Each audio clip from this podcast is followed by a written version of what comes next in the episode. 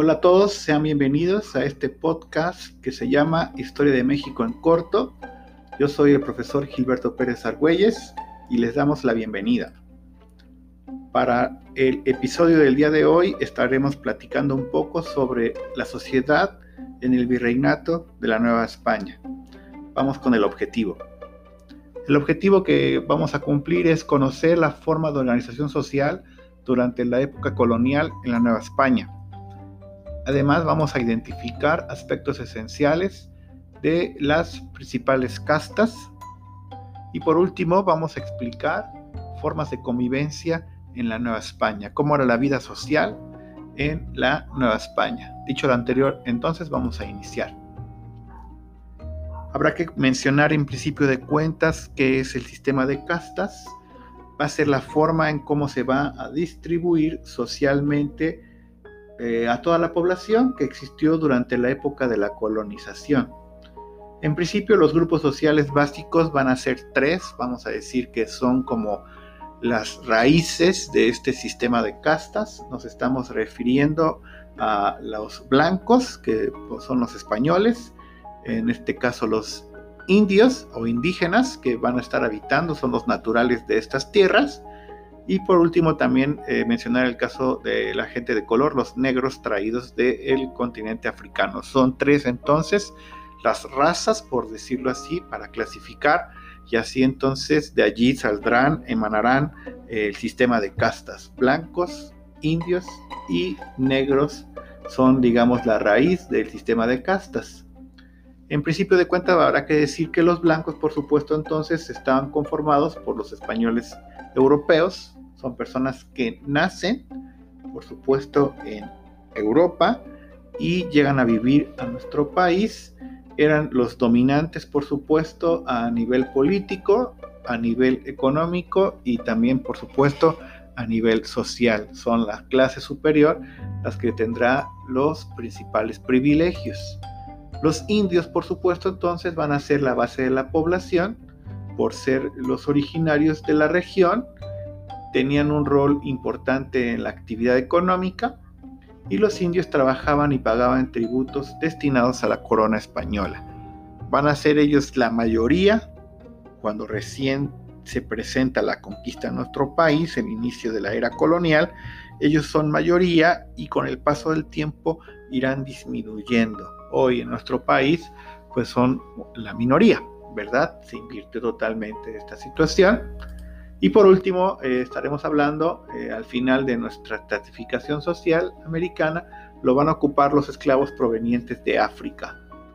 Los negros, ¿verdad? Que van a superar un millón de individuos y que fueron traídos a, la América española durante la colonia. Y pues los trajeron porque ah, la situación de la disminución del número de indígenas pues va a provocar la necesidad de mano de obra y entonces es por eso que comienzan a llegar muchas personas de color a nuestro país, hasta hoy, hasta este año, este 2020, hasta este, censo, recién, ¿verdad? Que se está publicando datos sobre estas personas que tienen origen africano.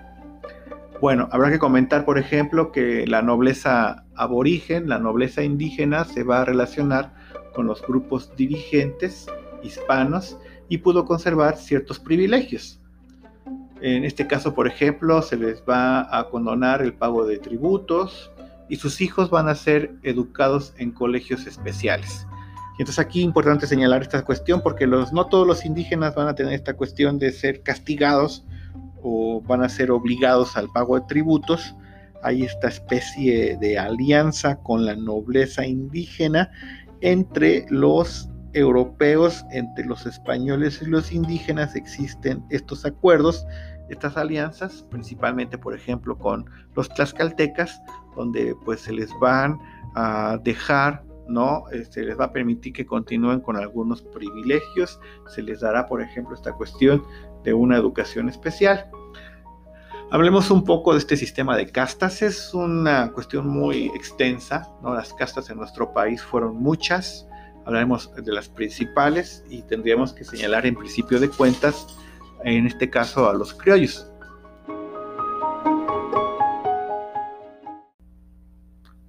Los criollos, por supuesto, son hijos de españoles nacidos en América.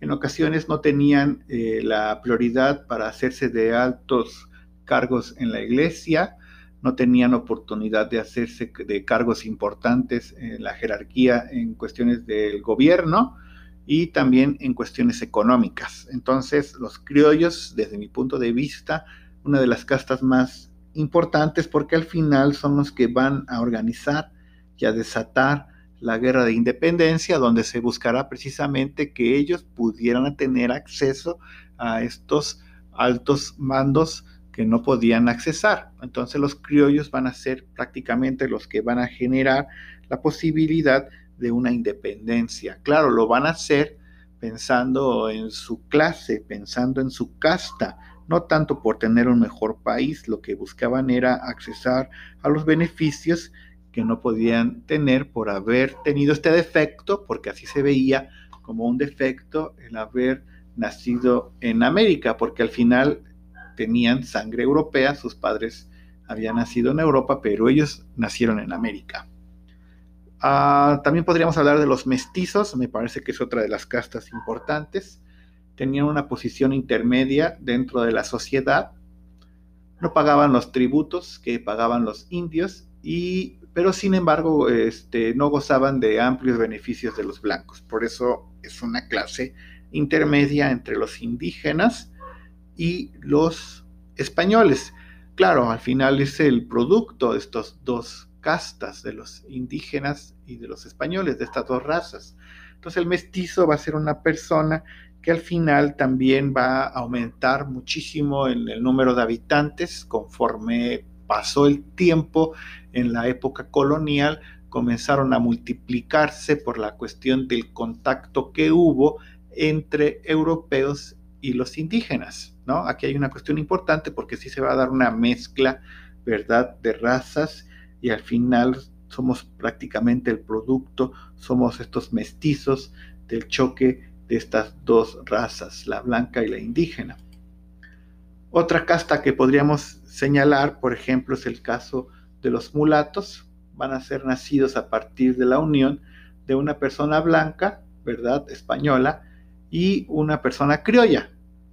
Al producto, al nacimiento de el choque de estas dos castas, en este caso los blancos y los criollos, se les va a conocer con, este, con el nombre de los mulatos, ¿no?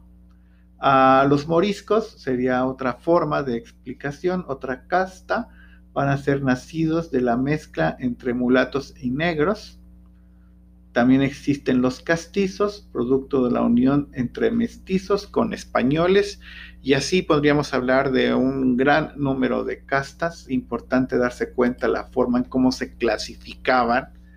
Somos racistas desde épocas antiguas, ya lo mostramos con las culturas de Mesoamérica, también incluso en la época colonial, pues se tenía esta situación de tener clasificado el nombre de las personas, el apodo, porque eso era como un apodo, este sistema de castas, en cuanto a la forma de, bueno, el origen de las personas, ¿no?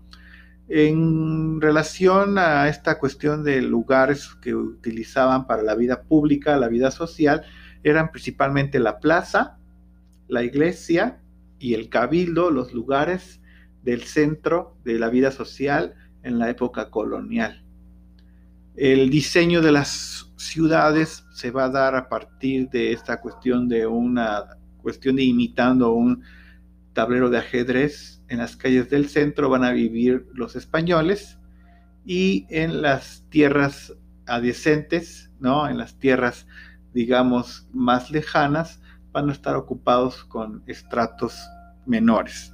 Así es como se va a presentar como una situación también de jerarquización desde el centro hacia afuera se fueron colocando las distintas castas y la forma de convivencia también en cómo se organizaron, digamos, urbanamente.